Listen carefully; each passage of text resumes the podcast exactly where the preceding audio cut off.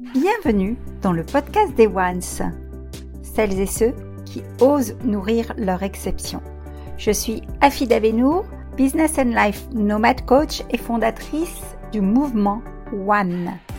J'ai créé ce podcast pour les chefs d'entreprise en crise d'identité que j'accompagne, pour les aider notamment à ne plus jamais se dénigrer, s'oublier ou perdre confiance et énergie pour créer un changement concret et un impact durable dans votre vie personnelle, relationnelle et professionnelle, rejoignez vous aussi le mouvement One. Ce podcast met à l'honneur ces femmes pour vous inspirer, pour impacter le monde, un acte d'amour à la fois, à commencer par un acte d'amour vers soi. Comment sortir du triangle infernal de Cartman? Cinq étapes clés pour pacifier définitivement votre communication relationnelle. Nos sphères professionnelles, relationnelles et personnelles sont en surchauffe. Il est primordial d'oser prendre soin d'elles en commençant par prendre soin de nous et de choisir d'instaurer un mode de communication responsable et non plus réactif réactif qui est le produit d'une posture identitaire erronée. Il y a selon moi dans le cœur de chacun une part de bon sens. Aussi prendre le temps de s'écouter et de sortir d'une pensée duelle, sclérosante, d'une communication relationnelle toxique ne coule pour autant pas de source. C'est pourtant essentiel pour vivre en harmonie et co-créer ensemble ce nouveau monde. Oui, dans notre société en perpétuelle crise, beaucoup trop de personnes se considèrent comme les victimes d'un écosystème coupable de tous les maux.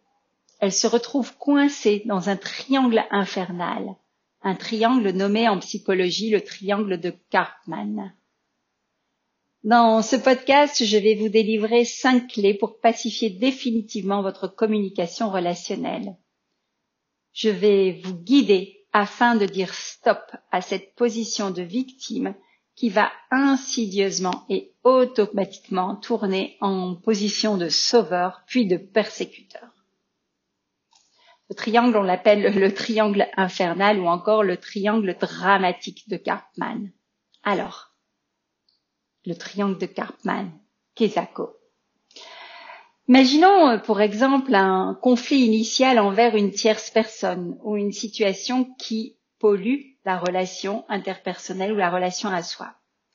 Dès le départ, vous pensez et ressentez que ce conflit est infondé. La personne en face de vous prétend que vous lui manquez de respect. Actuellement, c'est sa perception, son ressenti personnel, et bien entendu, vous ne pouvez absolument rien influencer ni contester. Elle seule peut ressentir ce qu'elle ressent. C'est exactement cet état que me partage récemment Catherine, une de mes coaches, architecte d'intérieur, lors d'une session d'accompagnement one-to-one. Cela représente une réelle souffrance psychologique pesante pour Catherine. Cette situation ubuesque est connu par les psychologues, les thérapeutes ou les coachs et est nommé le triangle de Karpman. Son processus doit son nom au médecin et psychiatre Stephen Karpman, un grand sachant de l'analyse transactionnelle. Je l'appelle le triangle SVP, un triangle infernal, dramatique, qui met en scène trois protagonistes. Le S, c'est le sauveur, le V, la victime, et le P, le persécuteur. Tous trois alternent leur position en portant des masques et en adoptant des fonctions toxiques à tour de rôle. Et bien entendu, ce jeu de communication est opéré de façon réactive, automatique et inconsciente. Et peut durer des années entières. Comment aider Catherine à comprendre ce triangle infernal et l'inciter à adopter la juste posture? Surtout comment sortir de ce triangle infernal et ne plus y retourner. Donc voici euh, une de mes recommandations éprouvées. Cinq étapes clés pour pacifier définitivement votre communication relationnelle, car cela peut changer et devenir sain à la condition unique d'activer votre mode 100% responsable. Vous allez alors passer du drame qui n'en finit pas à la vertu. Un triangle SVP vertueux qui va mettre alors en scène trois nouveaux protagonistes. Le sauveur initial devient le supporter, la victime devient visionnaire et le persécuteur devient proacteur. Voici les cinq étapes. En numéro un, s'interroger objectivement. Qu'est-ce qui est vrai dans ce que l'autre me dit? Numéro 2, reconnaître tout simplement le ressenti de l'autre et le valider sans le critiquer ou le refuser, sans s'excuser, ni admettre, ni se justifier. C'est vraiment juste noter et reformuler son ressenti. Étape numéro 3, à partir de ce moment-là seulement, posez la question à la personne sans plus du tout parler du sujet de conflit de départ, que de toute façon vous avez estimé rationnellement erroné. Que puis-je faire maintenant? Pour t'éviter de continuer à souffrir Qu'est-ce que, tu attends spécifiquement de moi, concrètement? Voici deux bonnes questions à poser. C'est cet euh, justement exemple de reformulation efficiente et saine que Catherine a pu pratiquer de façon apaisée et qui l'a libérée de sa prison. Voilà ce qu'elle a formulé. J'ai bien eu ton message. Si je comprends bien, tu as beaucoup souffert de la situation. Ce n'était pas mon intention, sache-le. Néanmoins, que puis-je faire maintenant pour t'éviter de continuer à souffrir? Étape numéro 4. Vous cherchez à obtenir une réponse 100% responsable. Et son interlocuteur de lui répondre J'attends simplement que l'on continue à se respecter réciproquement.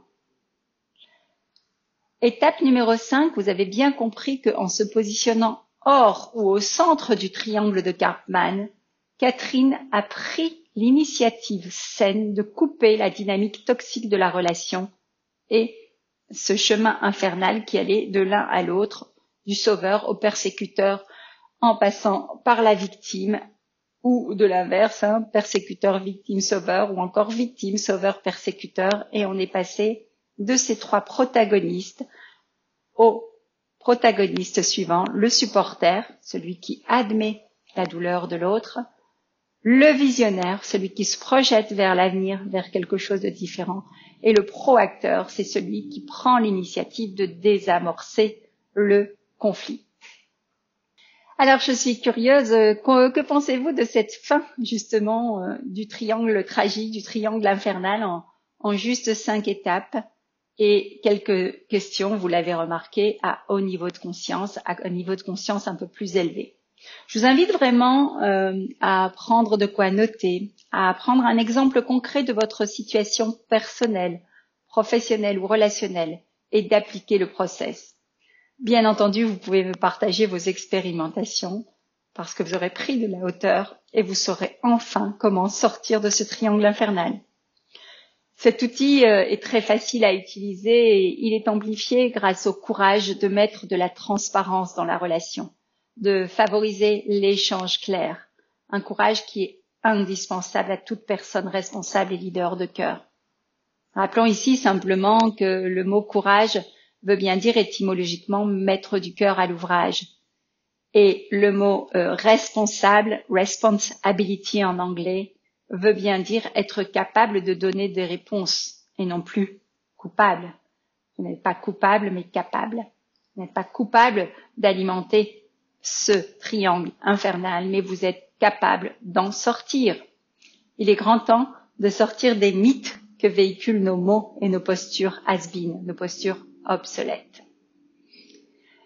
Alors, en synthèse, dans le triangle de Cartman, la victime abandonne son pouvoir, vous l'avez compris, à son sauveur qui devient progressivement et sournoisement son persécuteur. Elle perd sa souveraineté en estimant qu'une autre personne sait mieux qu'elle ce qui est bon pour elle. Ce triangle se met en place aussi bien au sein d'équipes professionnelles, de familles dysfonctionnelles. Les relations se jouent sur les émotions des protagonistes, sur l'auto-victimisation, la peur, la pression et les automatismes paralysants. Plus la victime perd sa posture de leader déterminé, plus le sauveur devient envahissant. Il décide, autorise ou pas, et plus un persécuteur peut s'imposer. En fait, euh, le triangle de Cartman s'appuie sur quatre mythes relationnels. Le sauveur se persuade qu'il a le pouvoir de rendre les autres heureux. Il cherche des victimes à sauver et désigne les responsables qui deviennent les persécuteurs.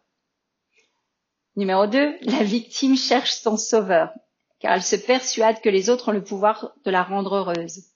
Numéro 3, le bourreau cherche une victime pour renforcer son sentiment d'importance, de puissance intérieure. Il se persuade d'avoir le pouvoir de rendre heureux les autres malheureux. La victime, elle, attire inconsciemment un persécuteur bloqué dans une posture où elle est persuadée que les autres peuvent la rendre malheureuse. L'unique sortie possible de ce triangle infernal, comme je vous l'ai dit, consiste à retrouver paix et discernement en soi au milieu du chaos. Cela consiste à reprendre sa souveraineté, son plein sens de la responsabilité. C'est en prenant conscience et en mesurant, aussi en cultivant la force d'amour et de confiance en nous, que chacun peut interrompre ses jeux toxiques et reprendre son juste libre arbitre. Et de facto, son pouvoir légitime. En toutes circonstances, chacun possède la possibilité et même le devoir de cesser de se considérer comme une victime ou de chercher un coupable à l'extérieur. Adopter une posture non duelle, ouverte, emplie d'autocompassion est un choix conscient, une acceptation qui mène à la vertu et permet de sortir du drame. Je vous invite donc à envisager sereinement ces représentations fixes autrement. Acceptation ne veut pas ou plus dire résignation. Responsabilité ne veut pas ou plus dire culpabilité. En abordant euh, l'importance de l'intelligence subtile des mots et du cœur dans le travail, une prise de hauteur va se dessiner naturellement.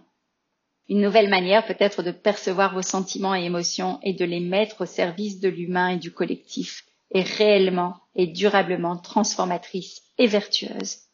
L'intelligence subtile du cœur, initiée à mes côtés, permet la capacité à entrer en réceptivité avec soi, à développer la confiance en soi et en sa vérité intérieure profonde.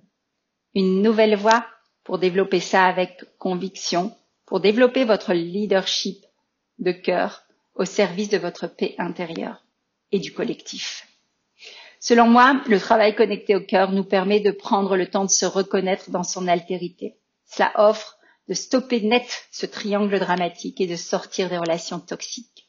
Il incite à dire merci à ce que ces expériences relationnelles challengeantes nous apprennent sur nos comportements inconscients, sur nous, et il invite au final à accueillir notre force universelle, qui n'est autre qu'une force d'amour.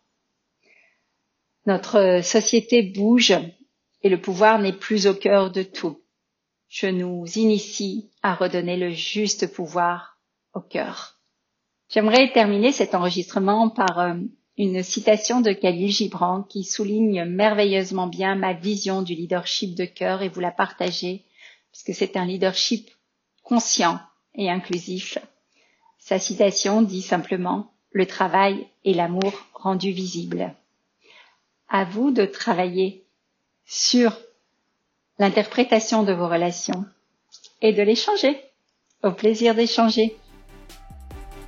Si ce podcast vous a plu, n'hésitez pas à chaque enregistrement, à chaque écoute, à nous mettre un commentaire, un avis. Cela nous réchauffera le cœur. Vous pouvez également, si vous le désirez, passer de l'autre côté du micro, simplement en me contactant. Et à très bientôt.